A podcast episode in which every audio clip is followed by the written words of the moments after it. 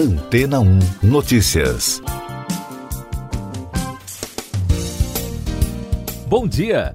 A pesquisa TIC Domicílios do Centro Regional de Estudos para o Desenvolvimento da Sociedade da Informação, a CETIC.br, mostrou que o uso da internet no Brasil cresceu em 2020, passando de 74% para 81% da população, o que representa 152 milhões de pessoas conectadas à rede. De acordo com o levantamento, a maior alta foi registrada no campo, onde o índice passou de 77% para 83%. Além disso, o grupo de domicílios no Brasil com acesso à internet subiu de 71% para 83%. O acesso à internet foi ampliado principalmente nos domicílios das classes C, D e E. Na classe C, a proporção de domicílios com internet subiu de 80% em 2019 para 91%, enquanto nas classes D e E o índice passou de 50% para 64%. Apesar do avanço, estes grupos ainda têm níveis de conectividade menores que os das classes A e B, em que 100 e 99% dos municípios têm acesso à internet. A pesquisa também indica um crescimento do uso da internet por meio de smart TVs. Em 2019, esses dispositivos eram usados por 37% dos brasileiros. No ano passado, o índice subiu para 44%, superando o acesso pelo computador e o celular continua como principal dispositivo usado para acessar a internet por cerca de 99% dos usuários. O estudo revela ainda que, com a pandemia, atividades como estudos e transações financeiras tiveram uma forte migração para a internet. Com a crise, o número de brasileiros que realizaram cursos à distância subiu de 12% em 2019 para 21% em 2020, assim como os grupos de pessoas que realizaram atividades ou pesquisas escolares e que estudaram na internet por conta própria. Por fim, as atividades de trabalho pela internet, que em 2019 foram realizadas por 33% dos brasileiros, avançaram para 38% no ano passado e as consultas, pagamentos ou outras transações financeiras pelo celular subiram de 33% para 43%. E daqui a pouco você vai ouvir no podcast Antena 1 Notícias. Anvisa rejeita o uso da Coronavac em crianças e adolescentes. Pacheco pede nova reunião entre poderes. Fux diz que vai avaliar. TCU aprova regras do leilão do 5G, mesmo com pedido de vista, de jornal. Anvisa rejeitou o pedido de uso da vacina Coronavac em crianças e adolescentes feito pelo Instituto Butantan. A decisão foi tomada por unanimidade. Segundo o gerente de avaliação de segurança, Gustavo Mendes, não há correlato de proteção que permita concluir sobre a eficácia do imunizante em crianças. O Instituto Butantan afirmou por meio de nota que irá enviar o mais breve possível os dados sobre a eficácia da Coronavac à Anvisa após a agência rejeitar a proposta. Segundo o comunicado, foram solicitados dados a mais para demonstrar a segurança e eficácia do uso da vacina em crianças e adolescentes de 3 a 17 anos. O presidente do Senado, Rodrigo Pacheco, se reuniu na quarta-feira com o presidente do Supremo Tribunal Federal, Luiz Fux. Eles discutiram a relação entre os poderes. Em coletiva após o encontro, Pacheco disse que sugeriu que a proposta de uma reunião entre os presidentes da República, da Câmara, do Senado e do Supremo seja retomada. Já o ministro Fux afirmou que o diálogo entre os poderes nunca foi interrompido e que está em avaliação a possibilidade de remarcar a reunião entre chefes de poderes. A maioria dos ministros do Tribunal de Contas da União votou na quarta-feira pela aprovação do edital do leilão do 5G. Com isso, o tribunal aprovou as regras, mesmo com um pedido de vista do ministro Haroldo Cedras, segundo informações do jornal Folha de São Paulo.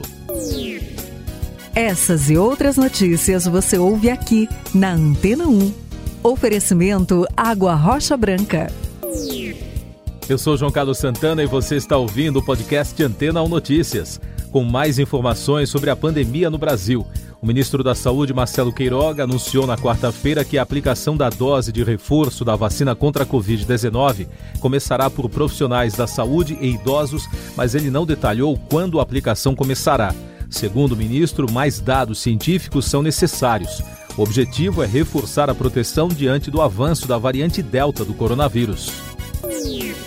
O governo de São Paulo informou que a Coronavac apresentou proteção entre 69,5% e 77,7% contra casos graves da Covid-19 nos diagnósticos de infecções geradas pela variante Delta. Os dados apresentados são de um estudo do Centro de Controle e Prevenção de Doenças da China. A pesquisa ainda não foi revisada pela comunidade científica. A chefe da Secretaria de Enfrentamento à Pandemia do Ministério da Saúde, Rosana Leite, reconheceu que houve um erro ao descontar de São Paulo a entrega de vacinas da Pfizer após o estado ter retirado doses a mais da Coronavac com o Instituto Butantan. A decisão do Ministério levou o governo do estado a acionar o Supremo Tribunal Federal para exigir o envio de mais doses do imunizante.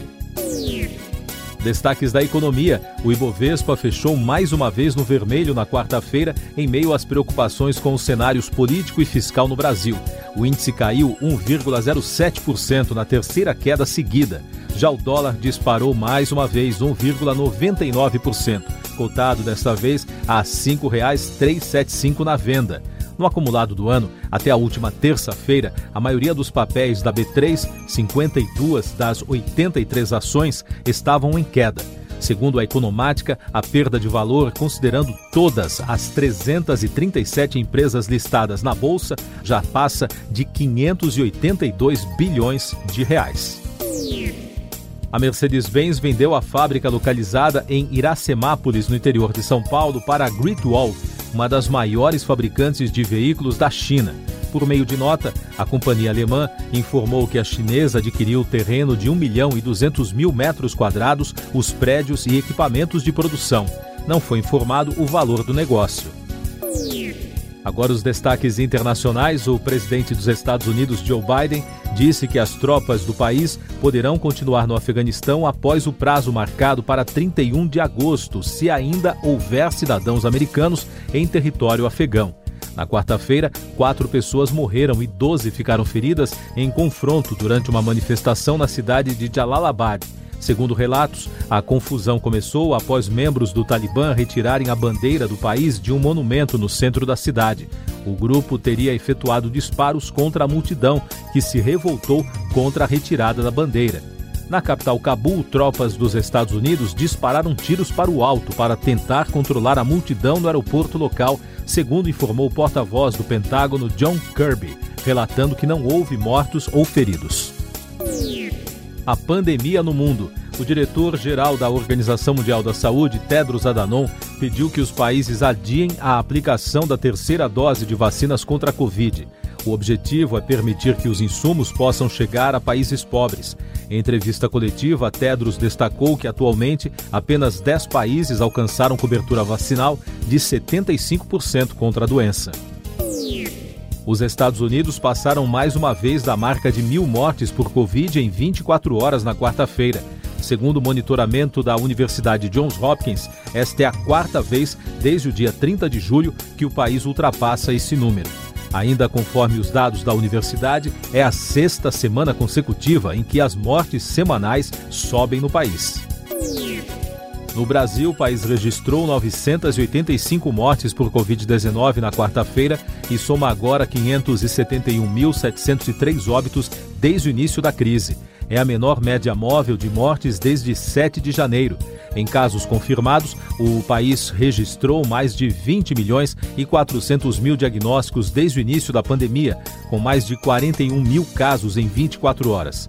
E o balanço da vacinação contra a doença aponta que a população que está totalmente imunizada contra a Covid-19 está em 24,77%. São mais de 52 milhões e 400 mil doses aplicadas. Na CPI da Covid, o deputado Ricardo Barros, líder do governo na Câmara, passou a condição de investigado. Segundo o senador Renan Calheiros, a comissão tem provas da participação do deputado na compra de vacinas por meio de atravessadores. Os senadores da mesa diretora também decidiram que o advogado Túlio Silveira, da Precisa Medicamentos, passará de testemunha a investigado. Silveira representou a empresa nas negociações da vacina indiana Covaxin e ficou em silêncio na maior parte da audiência de quarta para não se incriminar. A comissão ouve hoje o sócio-presidente da Precisa, Francisco Maximiano. Música e cinema.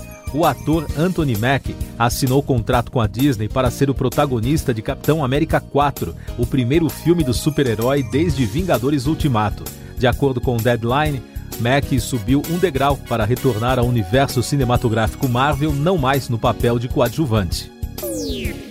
O julgamento do astro do R&B, R. Kelly, começou na quarta-feira com as alegações das partes em um tribunal do Brooklyn, em Nova York. O músico de 54 anos enfrenta acusações de conspiração, exploração sexual de menor, sequestro, suborno e trabalho forçado. Ele nega as acusações. Se for condenado, pode pegar entre 10 anos e prisão perpétua. Você confere agora o último destaque do podcast Antena 1 Notícias. Um primeiro caso de Covid-19 foi registrado na Vila Paralímpica em Tóquio, no Japão. Faltando menos de uma semana para o início dos Jogos Paralímpicos, os organizadores do evento informaram nesta quinta que o caso envolve um funcionário relacionado com os Jogos que não mora no Japão. O país enfrenta alta dos contágios. Siga nossos podcasts em antena1.com.br. Este foi o resumo das notícias que foram ao ar hoje na Antena 1.